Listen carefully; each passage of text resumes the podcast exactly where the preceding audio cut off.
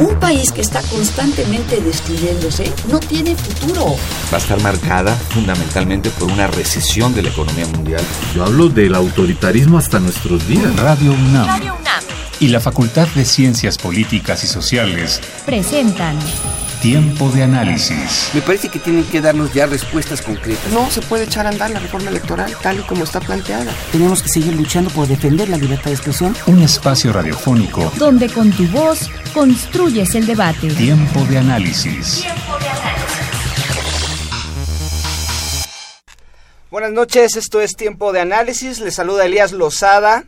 Eh, este es el programa radiofónico de la Facultad de Ciencias Políticas y Sociales. Estamos en el 860 de amplitud modulada y vía internet en www.radionam.unam.mx. Nuestros teléfonos en cabina son el 55 36 89 89 y la sin costo 01800 505 2688. También estamos en Twitter como arroba tiempo de análisis y en la página de Facebook de la Facultad de Ciencias Políticas y Sociales. Este programa lo dedicamos a, a la jornada de homenaje al profesor Rodolfo Stevenhagen y nos acompañan Claudia Bodek Stevenhagen, profesora de la facultad, socióloga y sobrina de, del gran profesor Rodolfo Stevenhagen, Serena Cheu, eh, también eh, profesora en la facultad, eh, socióloga y y conocedora del trabajo de, de, Rodolfo Stevenhagen, y también Leonel Durán Solís, eh, profesor investigador adscrito a la Coordinación Nacional de Antropología, gran amigo también de Rodolfo Stevenhagen. Buenas noches. Hola, ¿qué tal? Buenas noches. Hola, buenas, Muy buenas noches. Pues continuamos con la jornada de homenaje que, que inició hoy, eh, esta mañana en, en, la facultad, con la presentación de un video, con el, con el auditorio lleno, eso nos da mucho gusto.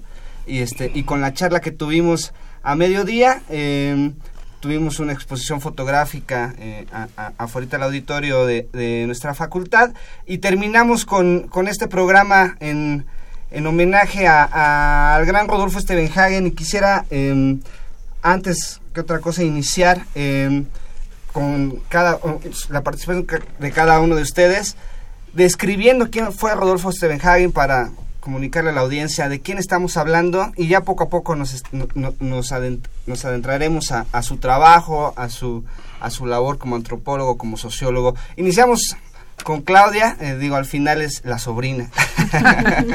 bueno, gracias. Mira, en realidad a mí me gustaría un poco hablar de cómo estuvo constituido el, homenaje de esta mañana. La idea, eh, este Rodolfo Stavenhagen, bueno, falleció muy recientemente, a principios de noviembre del año pasado. Y después de una vida muy intensa y académica y activistamente, digamos, muy productiva, pues en gran medida podemos decir que, su vida académica se inició en la Facultad de Ciencias Políticas y Sociales ya como, como docente y como fundador de, la, de nuestra revista. Eh, la idea de hacer el homenaje fue, a diferencia de otros homenajes que se le han, se le han hecho y que seguramente seguirán haciendo, fue dedicar eh, una mirada de distintas, eh, desde distintos puntos de vista enfocada a los estudiantes, ¿no? a los jóvenes que se están formando en la recién creada carrera de antropología en la facultad y particularmente para que conocieran un poco la, la riqueza que puede tener la formación como antropólogo, eh, la mirada después como sociólogo y después como un activista de los derechos humanos y como fundador de muchas instituciones y como un gran pensador teórico. Entonces fue una, un evento eh, repito, dirigido a, los estudiantes a través de cinco personajes importantes, ¿no? Que serían Fernando Castañeda, por un lado, para eh, ver los aportes de, orden teórico, la maestra Cristina Oemishman, eh, quien fue la,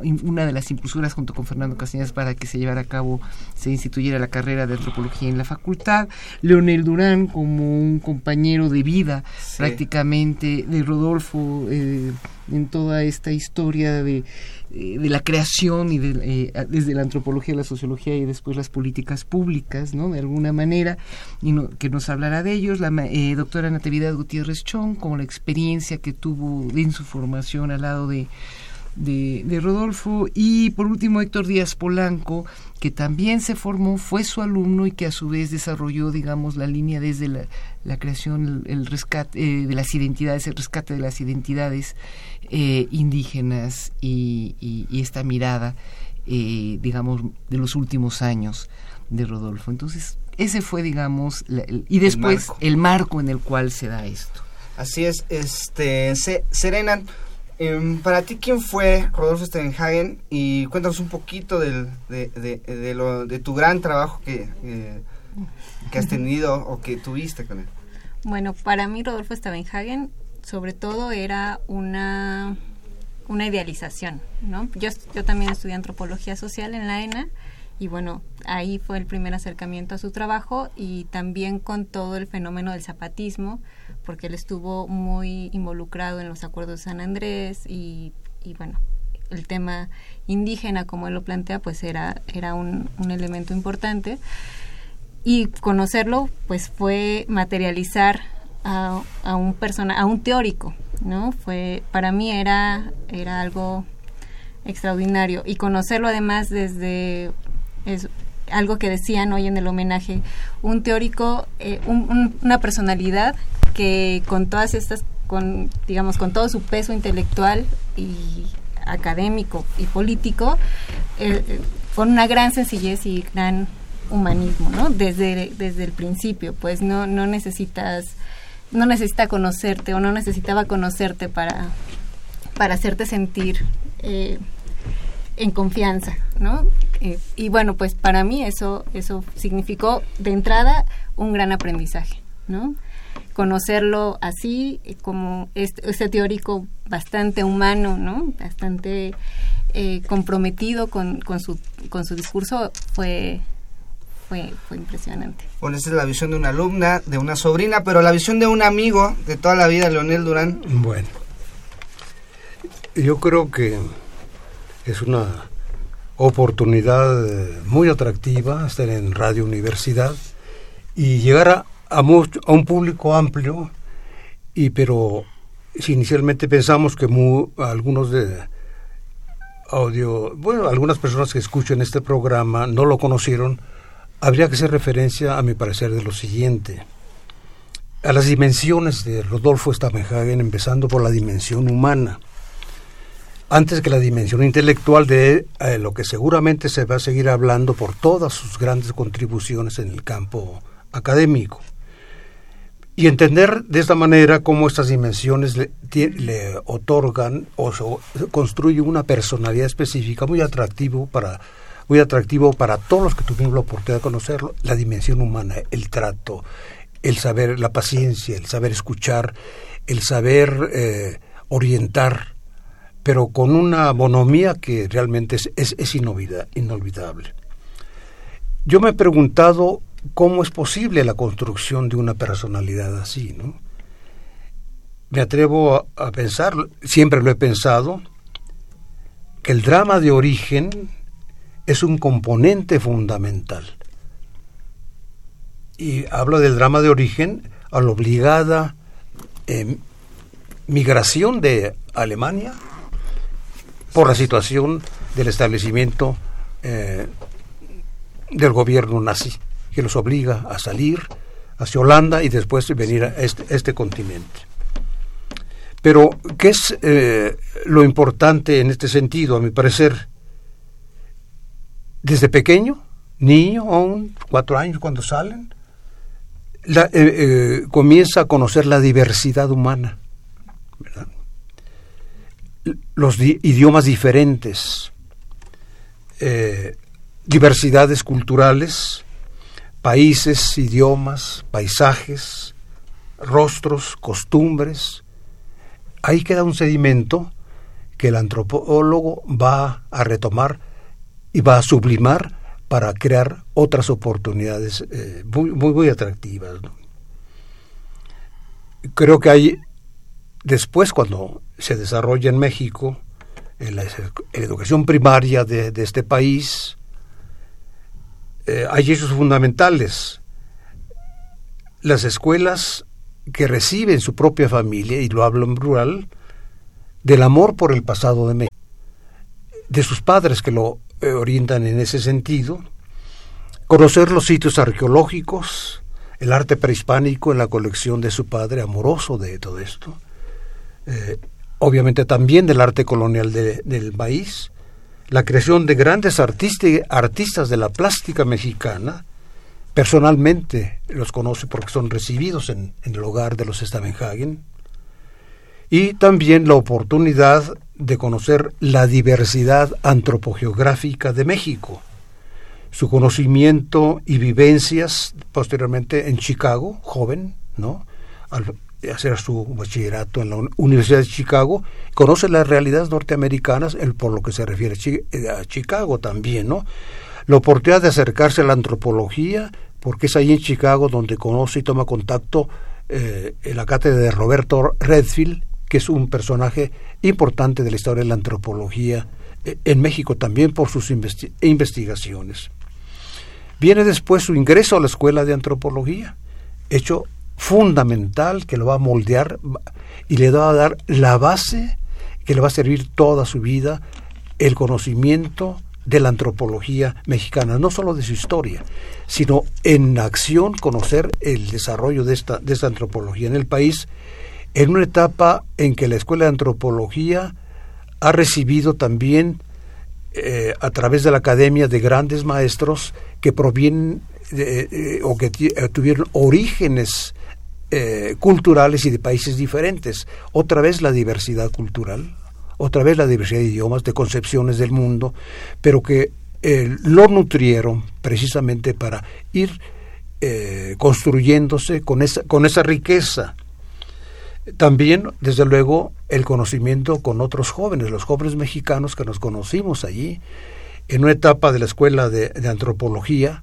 con un interés eh, y una, diríamos, sedientos de conocer más el país, no solamente el pasado, porque hablo sobre todo los que estábamos interesados en la etnología, y que posteriormente se abre el campo de la antropología, de la antropología social, las inquietudes que teníamos para eh, eh, tener respuestas de cómo resolver los problemas sociales, educativos, económicos en, en el país. Ese es como concebíamos la, antropología social. Desde luego, su trabajo de campo eh, como estudiante de la Escuela de Antropología, con una característica excepcional, porque él combina el trabajo de campo con el estudio escolar o el estudio académico en la Escuela de Antropología.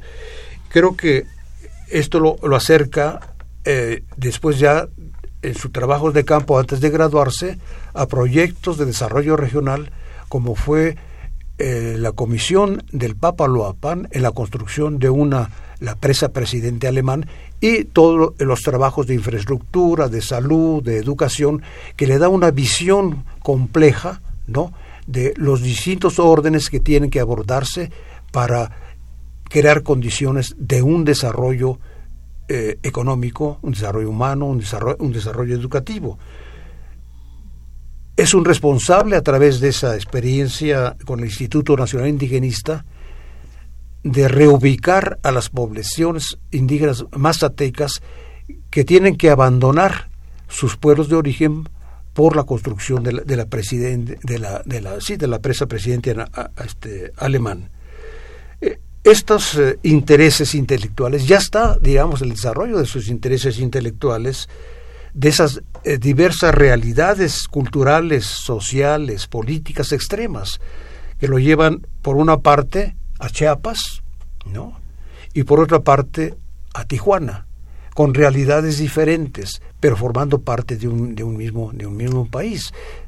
¿De qué época estamos hablando exactamente en este, en este contexto que nos acaba Cuando de citar? él está por graduarse, su primer tesis es precisamente sobre Tijuana, sobre las poblaciones de, Tijuana, sobre los trabajadores. Esa es, su, esa es su tesis de licenciatura. ¿Cuál es el contexto de México? O sea, ¿qué década, para que más o menos el, el público que nos escucha en qué, eh, eh, eh, ¿cuáles fueron los años en, donde Rodolfo Stevenhagen descubrió esto, se interesó tanto, digo, estudiando la antropología, pero abriéndose a, ya al trabajo de campo aquí en, nuestro país? ¿De qué México estamos hablando? Bueno, estamos hablando del México de, lo, de los años 50 y 60, ¿no? Es ese periodo, eh, digamos, de, formativo y de desarrollo del doctor, del doctor Stavenhagen. Eh, después, cuando hace su tesis precisamente eh, sobre sus estudios de las sociedades agrarias de Chiapas y eh, Guatemala, bueno, viene posteriormente ya su formación al nivel ya de del doctorado en la Universidad de París y otras experiencias que vienen después, pero no quiero abusar de la, de la palabra. Claudia. Bueno, yo creo que lo que acaba de señalar Leonel es bien interesante cuando dice cuáles son las influencias presentes y efectivamente en su familia, en la familia, había, digamos, una inquietud y había la posibilidad y hubo el acercamiento eh, a, un, a una cosa que creo que lo marcó y que le fue muy importante, que fue el conocer a Franz Blom y a Gertrude Duby, ¿no? que por, por sus padres eh, tuvo, entró en contacto y lo invitaron a la, Lacandona, ¿no? lo invitaron a, a Chiapas, primero a San Cristóbal, donde estaban acampados, asentados, y de ahí hicieron una excursión que parece ser que, que lo marcó de alguna manera, de una manera muy fuerte, el mirar estas otras comunidades que no habían sido miradas, ¿no? que por primera vez salen, salen a la vida, a la vida eh, desde el mundo occidental, por llamarlo de alguna manera, y que a él le tocó ahí una experiencia muy fuerte en términos humanos, en el ver, eh, el contactarse, el relacionarse y el tener que aprender a conocerse. Y, y bueno, esta sensibilidad que tú decías que, que tantas influencias y tanta eh, experiencia propia, la migración, el paso por distintos países, por distintos idiomas, eh, pues lo hacían de alguna manera una persona universal pero por otro lado el rescatar esta parte, el, derecho a rescatar lo propio, lo, no es individual, lo particular, digamos, dentro de lo universal. Y yo creo que esta experiencia fue primero y después fue cuando lo que señalabas el trabajo con en el Papaloapan, el, el experimentar en la vida convivir con la gente que está siendo eh, víctima de alguna manera, desplazada, y las justicias o las injusticias que con ello se, se, se cometen, ¿no? En aras del desarrollo, en aras de, del porvenir, de repente romper la vida, la vida de hombres y mujeres, de familias, ¿no? De carne y hueso, con sus propias, donde tienen enterrados a sus muertos. Entonces se vuelve una cosa muy rica, muy fuerte, y de la cual yo creo que él va a abrevar y que a la vuelta de los años, cuando termina siendo el relator de los derechos humanos de los pueblos indígenas, aflora toda esta parte, toda esta experiencia, toda esta vivencia de una manera pues muy propositiva del rescate y de la lucha por la defensa de los derechos de los pueblos indios. En esa época de estudiantes, una muestra de, de lo que él ya ha acumulado desde su niñez en el conocimiento de la diversidad cultural y el respeto a otras culturas. Recuerdo que él organizó una fiesta de disfraces en su casa.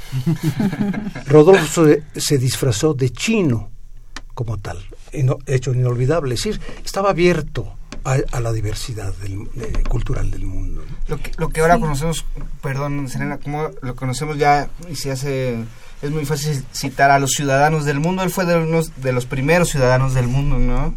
Que, que, al final eh, llegó y trabajó este, en la Academia Mexicana. Serena. Sí, bueno, a mí me gustaría eh, tomarlo de la experiencia del Papaloapan porque me parece que es algo que siempre mencionaba en, en sus entrevistas y y en como en sus charlas, precisamente porque llega de este, o sea, con este discurso de la Escuela de Antropología, del proyecto nacional, ¿no? del desarrollo, de la integración de las comunidades indígenas, y esta experiencia en el Papaloapan lo hace reflexionar sobre eso, ¿no? es algo que, que le va a dar todo el, que, que le va a dar todo el tiempo la idea de cómo sería un desarrollo que no implicara el sufrimiento y la desaparición de la cultura, ¿no? Y esto, eh, digamos, para mí es sumamente importante y sigue siendo una pregunta viva, como lo decía en la conferencia magistral del honoris causa, ¿no? Eh, esto, este asunto sigue pendiente, sigue pendiente pensar cómo la diversidad, eh, un, un, país multicultural va, va a integrarse de otra manera que no es con el mestizaje. ¿no? que cuestionaba muy abiertamente y que dejaba este tema a, a, las nuevas generaciones de, antropología de la UNAM como una pregunta abierta. Y ya adentrándonos a, los temas eh, académicos, a lo mejor, por, así citarlo, este cuando él eh, publica su tesis, las siete tesis equivocadas de América Latina, rompe a lo mejor con la creencia en ese momento de cómo estaba la situación o cómo se estudiaba la situación de, de, los indígenas. ¿Cuál, es, ¿Cuál fue la base o cuál, fue, cuál es el argumento de esa, de esa tesis?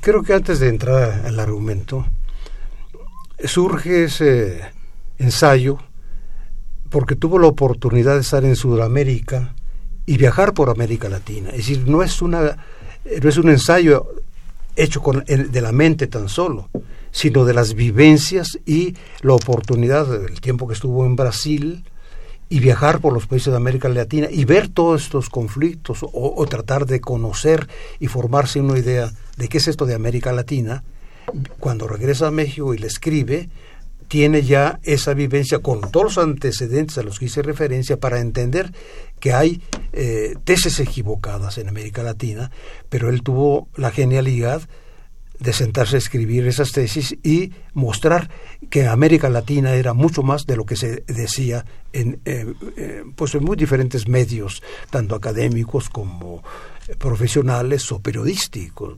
Eh, él vio y supo apreciar directamente esas diversidades humanas, sociales, de las poblaciones indígenas y, y, no indígenas también. Él no se queda solo en los indígenas, se queda en las poblaciones humanas.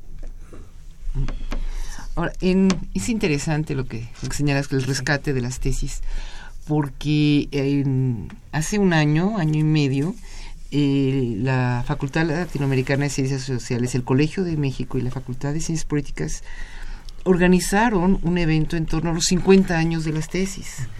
Y lo hicieron de una manera que él estaba, Rodolfo también estaba muy, muy sorprendido, bueno, muy muy gratificado. Fueron tres días de trabajo intenso, donde Serena, digamos, tuvo gran culpa de que todo esto fuera exitoso. Eh, en el cual estaba muy impactado de cómo todavía había tela de donde cortar, que dieron, eh, hicieron tres días de trabajos de análisis y de reflexión en torno a las tesis eh, para América Latina y vinieron jóvenes de toda América Latina, no sé cuántos países vinieron. Vinieron de ocho países, o sea, bueno, sí, contando México, ocho, ocho países. Con ponencias, con problematización de temas que se vinculaban directamente a aquellos que fueron señalados 50 años antes y cómo seguían siendo válidas en el sentido de los elementos que ponían en la mesa a reflexionar. Quizás habían cambiado muchas cosas, ya no, la teoría de la dependencia ya no es un tema con el cual hoy en día uno se debata, estaba la globalización con la cual hoy en día quizás ya empezamos otra vez a discutir y el problema de la modernidad en general. Pero cómo fueron, se puede, se puede tejer la, se puede construir conocimiento, cómo puede ser, eh, ser un elemento importante, da herramientas para poder discutir y analizar problemáticas que son de una actualidad increíble, ¿no? además hecha básicamente por jóvenes. Entonces, eso fue muy importante para él, muy gratificante ¿no? y, y sorprendente de alguna manera cómo temas de reflexión desde un punto de vista teórico que tenían, por supuesto, una implicación política para la actividad en la construcción del futuro. Estaban siendo debatidas a la luz de planteamientos y de cuestionamientos y quizás incluso de conceptos que fueron discutidos 50, hace 50 años. Hablamos de una vigencia, ¿no? o sea, una vigencia completa. Y a una apertura ya una apertura analítica ¿no? y conceptual de alguna manera, ¿no? Hoy en algún momento dado en la también se, se discutió la, la época en la cual se confrontaba una visión sociológica, puramente sociológica, clásica, frente a un marxismo que tenía una implicación transformador y cómo se podía romper con esta dualidad digamos, como dos eh, contrapuntos y buscar una apertura mucho más rica, porque siempre, pues yo creo que partió de la idea de que la, la realidad es mucho más rica que lo que cualquier teoría cerrada en sí misma pudiera dar cuenta de. Entonces, esta reflexión constante en la cual nunca se abandonó el terreno teórico, ¿no? nunca, siempre hubo una construcción, una discusión y una búsqueda ¿no? en, el, en el campo de la teoría para poder entender lo que está sucediendo y poder proponer eh, aquellos caminos o posibilidades o vislumbrar elementos y defender sectores y situaciones que pudieran llevar a un cambio. Ustedes hablan eh, y dan un dato interesante que Rodolfo se sorprendió eh, de la respuesta, el reconocimiento eh, precisamente de, su trabajo de las siete tesis equivocadas sobre América Latina. Hay una explicación posible. Él nunca fue un intelectual arrogante. Se sorprendió, eh, otros eh, lo hubieran presumido de muy diferentes maneras, en elogios, autoelogios o de los círculos. Él se sorprendió porque él trabajaba, digamos, a partir de toda esa riqueza de su vida, y su visión precisamente en América Latina, nacida de su experiencia directa, escribe esas tesis. Se sorprende porque una persona arrogante y descubre ahí que sí era importante lo que había hecho. ¿no? Claro, eh, Serena, tú cuéntanos o, o, amplíanos un poquito el, el la base de estas tesis o hacia dónde fueron dirigidas y, en qué momento está, eh, o sea, dónde está ese estudio en este momento, ¿no? Estamos hablando que eh, eh, esas primeras propuestas fueron hace 50 años. ¿Cuál fue el camino de ese estudio en estos en cinco décadas y ahorita de forma rápida, de forma, rápida. y este, ¿y cuál es el momento actual de ese estudio? Bueno, pues es muy interesante la, la, pregunta que haces porque la vigencia de las siete tesis sobre América Latina tiene que ver con pensar América Latina. Es decir, ahora parece desdibujarse en, muchos espacios eh, la idea de América Latina como una unidad, incluso para el análisis teórico, ¿no? Eh, como proyectos. Y el encuentro del año pasado eh, lo, que, lo que da es que muestra que América Latina sigue teniendo problemas en común y un análisis compartido de sus realidades, pero bueno, las siete tesis las hace, Rodolfo decía que las hacía un poco en homenaje a Mariátegui, ¿no? Porque ahí están los siete ensayos de la, de la realidad peruana y era entre un homenaje y una respuesta también a cosas que, que tanto el activismo político latinoamericano de izquierda marxista no estaba viendo como una respuesta también a las tesis desarrollistas de ese momento, ¿no? Como de esta integración eh, de, la diversidad en, un mestizaje para generar un Estado nacional unificado y demás, y todas estas contradicciones a las que llevaban con el colonialismo, que llamaban colonialismo interno. Y, eh, y bueno, pues, ¿cuál es el trayecto de, de, este desarrollo eh, teórico?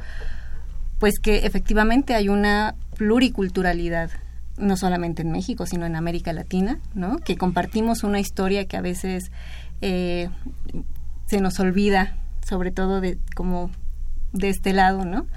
Y que eh, los retos de pensar en, en una unidad latinoamericana en la diversidad era era y es algo que, que además hoy con este contexto eh, de Trump en el poder en Estados Unidos, ¿no? Nos obliga otra vez, otra vez a voltear hacia América Latina, ¿no? Yo creo que Rodolfo pensaría también, también en esto. Y em, pues, ¿qué otras cosas? Pues están los temas de neoextractivismo, que era uno de los temas que en los que estábamos trabajando hasta, hasta el año pasado y que tiene que ver también con, con las tesis de eh, los países, digamos, la subordinación de los, de los países, eh, en ese entonces llamados tercermundistas, a la, a la demanda de, a la, a la, explotación, pues, de, de, los países latinoamericanos. Eh, la vigencia de los derechos de los pueblos indígenas, ¿no? Que está hoy en día mucho más vivo y que se ha logrado posicionar también gracias a todo el trabajo que, que se realizó en estos espacios con, con Rodolfo, ¿no? Que, la declaración de los, de los pueblos indígenas, eh, pues toda esta diversidad desde la perspectiva económica hasta la perspectiva cultural es lo que, lo que aportan las siete tesis. Digo, eh, eh, retomando, vamos a, a una pausa, pero... Mm, del, del, inicio del estudio de Rodolfo Stevenhagen ahorita al 2018, que a lo mejor tengamos nuestra la primera eh, candidato candidata, en este caso eh, indígena de nuestro país, pues es un avance a lo mejor. Él era optimista en, en, alguna entrevista que le hicieron ahí a mediados de los años 80 en cuanto a este tema de los indígenas, pero bueno, creo que todavía falta mucho por hacer y, muchos estudios también por realizar. Vamos a ir a una pausa, después vamos a, regresar con una frase que, que eh, a mí me, gustó mucho, me marcó de lo que se dijo en la mañana en la facultad, que era la generosidad académica e intelectual de Rodolfo Stevenhagen. Eh, ya pensando o hablando en la actualidad, ¿no? De, las personas que estudian antropología o las personas que están metidas en derechos humanos, en derechos eh, de los indígenas. vamos a una pausa y regresamos. Estamos en el homenaje, en la jornada de homenaje eh, a Rodolfo Stevenhagen.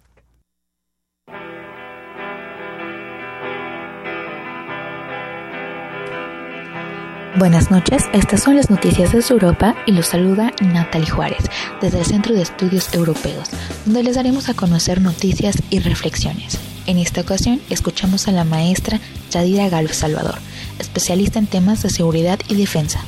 La conferencia de seguridad de Múnich se realizó del viernes 17 al domingo 19 de febrero. Se trata de uno de los eventos más relevantes para la agenda europea y para la comunidad internacional. En la conferencia participaron 25 jefes de Estado y de gobierno, 80 ministros de Relaciones Exteriores y de Defensa y más de 500 líderes vinculados a la toma de decisiones en este sector. La conferencia se realiza en un contexto internacional donde hay grandes interrogantes sobre el futuro de las relaciones entre Estados Unidos y los países europeos y también, por qué no decirlo, entre Estados Unidos, Rusia y los socios europeos. Uno de los temas más relevantes de esta conferencia fue la insistencia de Estados Unidos sobre identificar al terrorismo, pero específicamente al Estado Islámico como la principal amenaza para la seguridad de la comunidad internacional e insistir en este sentido que hay que fortalecer las capacidades, especialmente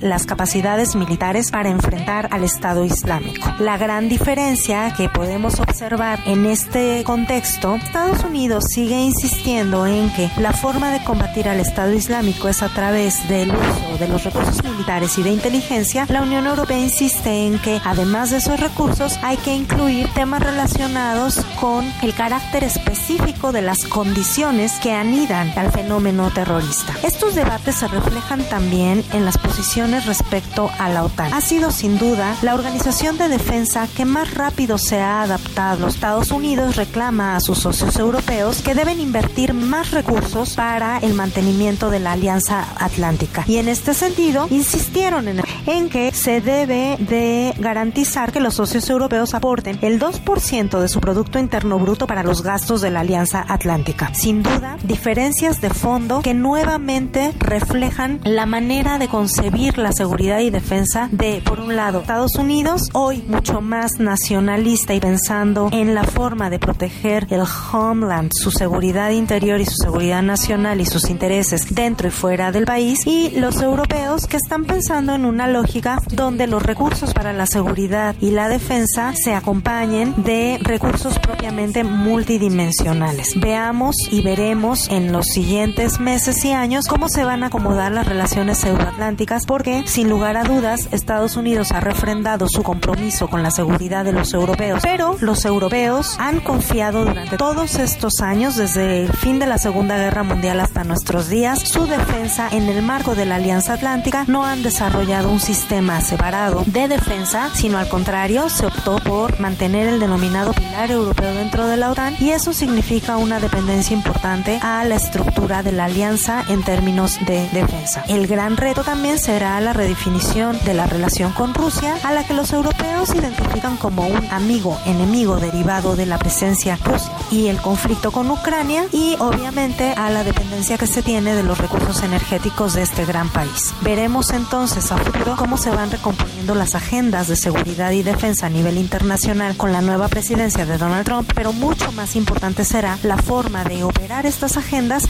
y los niveles de cooperación y coordinación que se tendrán que mantener entre los países europeos y Estados Unidos, además de la Alianza Atlántica o más allá de la Alianza Atlántica, para seguir manteniendo esta lógica de cooperación a largo plazo. Tendremos que ver también la recomposición de estas relaciones de cara a el asunto de la salida del Reino Unido de la Unión, el Brexit y la tradicional alianza entre Estados Unidos y Gran Bretaña en materia de defensa. Los invito a seguir muy de cerca las agendas europeas y estadounidenses de seguridad y defensa porque sin lugar a dudas el combate al Estado Islámico es solo una parte de esta gran y multidimensional situación. Muchas gracias.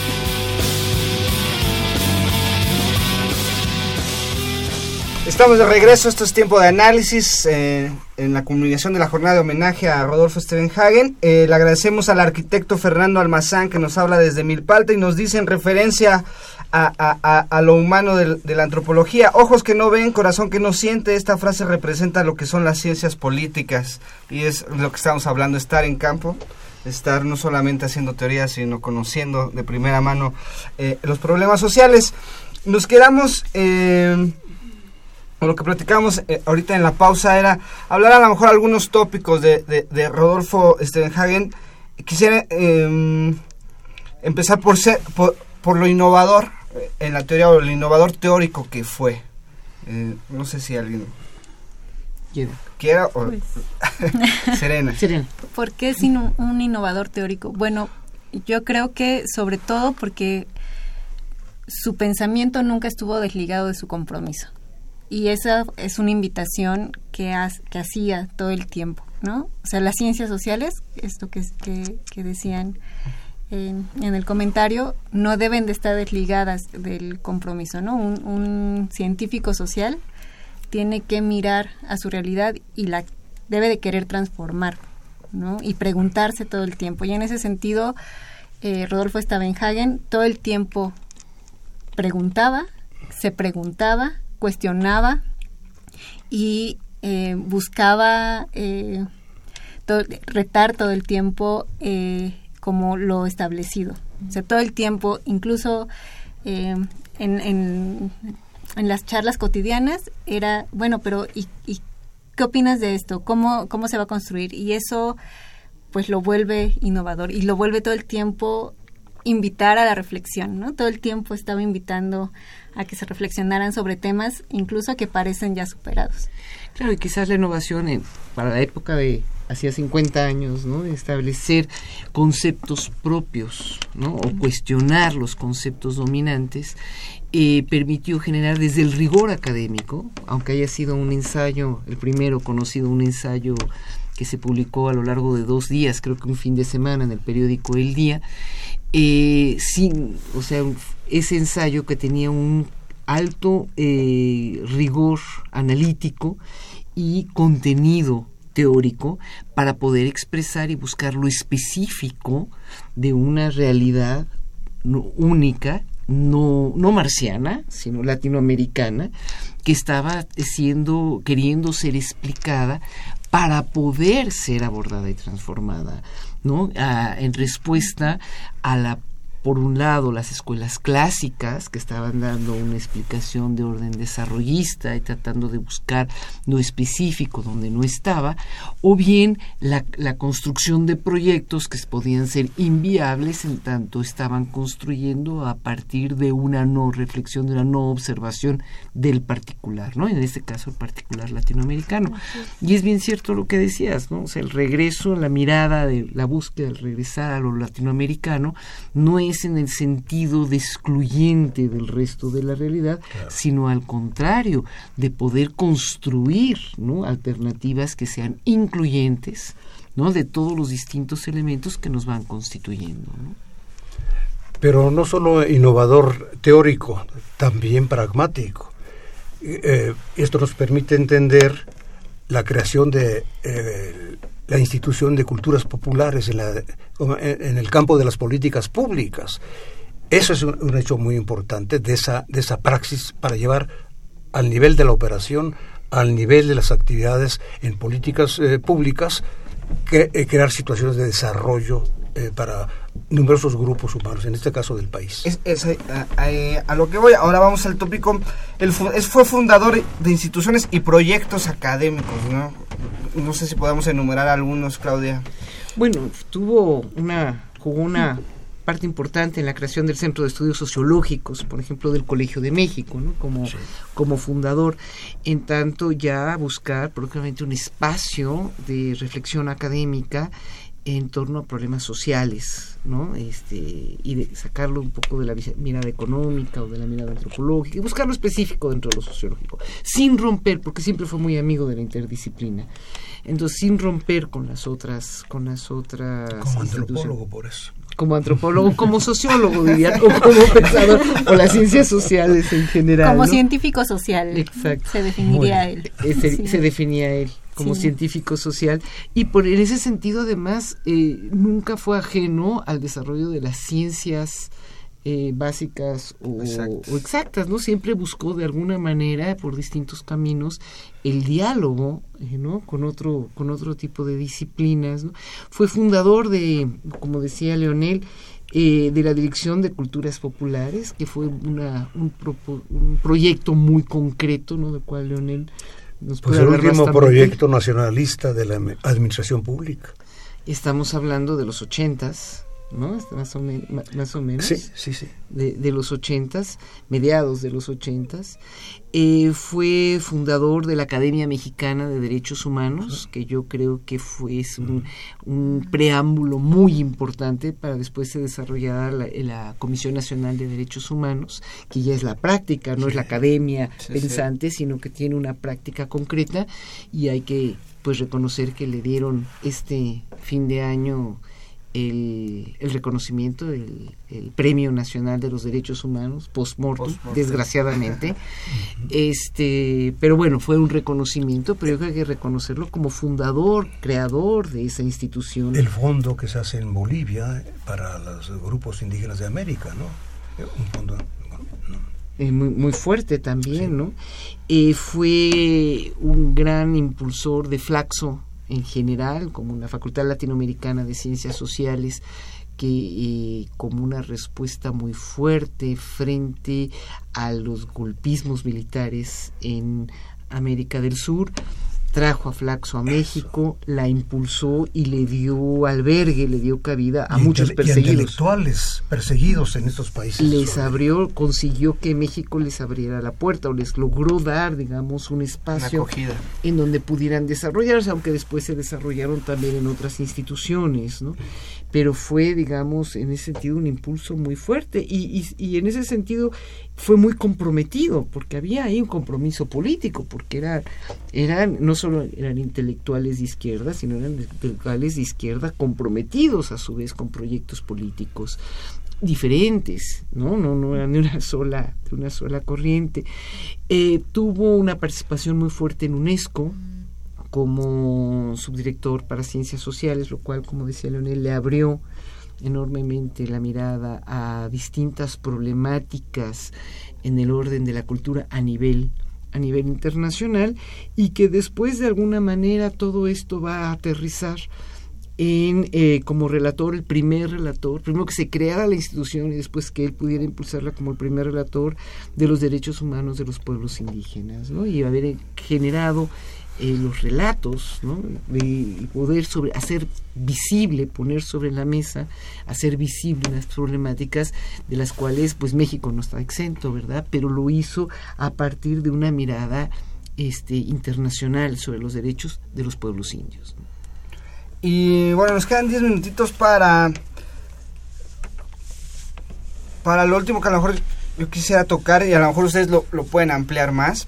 Eh, es, Rodolfo Stephenhagen como un pensador original, como alguien al final eh, resumirlo ahorita, a lo mejor 10 minutos es muy, es, muy poco tiempo, pero el legado que él nos deja el, el, por qué también estamos haciendo este homenaje. Digo, ya, ya hablamos toda esta hora, pero ¿qué es lo, lo que ahorita su, su, su trabajo, su, su, mm, toda su trayectoria, hasta dónde está ahorita y qué es lo que nos está dejando? O sea, no solo es eh, repasar lo que él hizo y muchas, muchas cosas que él, que él innovó, que él fundó, sino lo que ahorita se está haciendo, y lo pregunto por el momento coyuntural que está viviendo, que estamos viviendo nosotros como mexicanos, con, con, con la llegada de Trump a la presidencia en los Estados Unidos.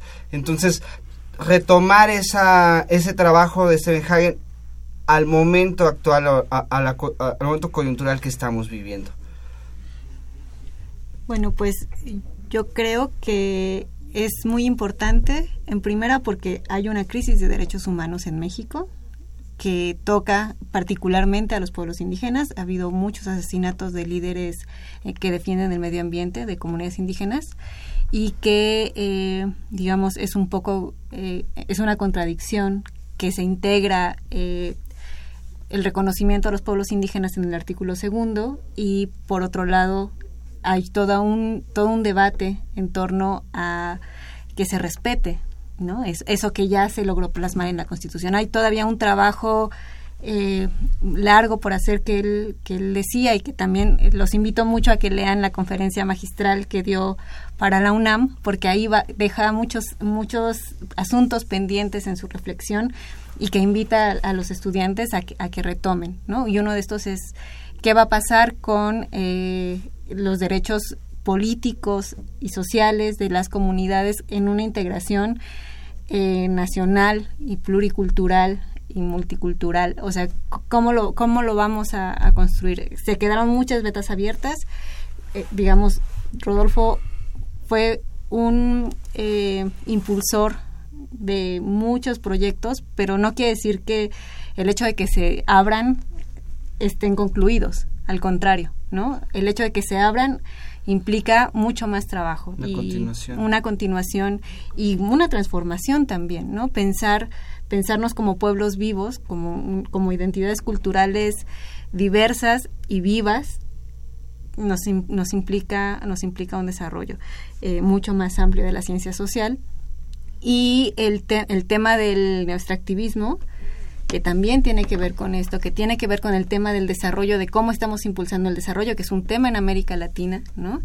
Que tiene que ver con, con la crisis también de los gobiernos progresistas y cómo dejaron de lado esta crítica eh, de integrar a los pueblos indígenas al desarrollo sin una subordinación al, al extractivismo, ¿no? Nuevamente estos desplazamientos por proyectos económicos que están ahí en puerta y que México tampoco es exento de eso, eh, pues no sé, o sea, se, me podrían venir muchos temas a la cabeza, pero dejo el micrófono.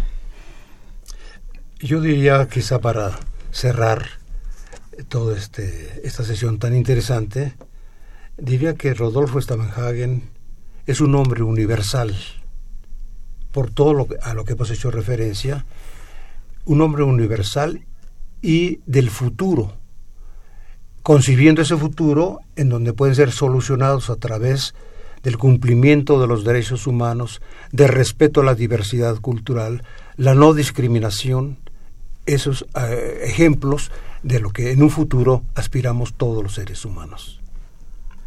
Claudia.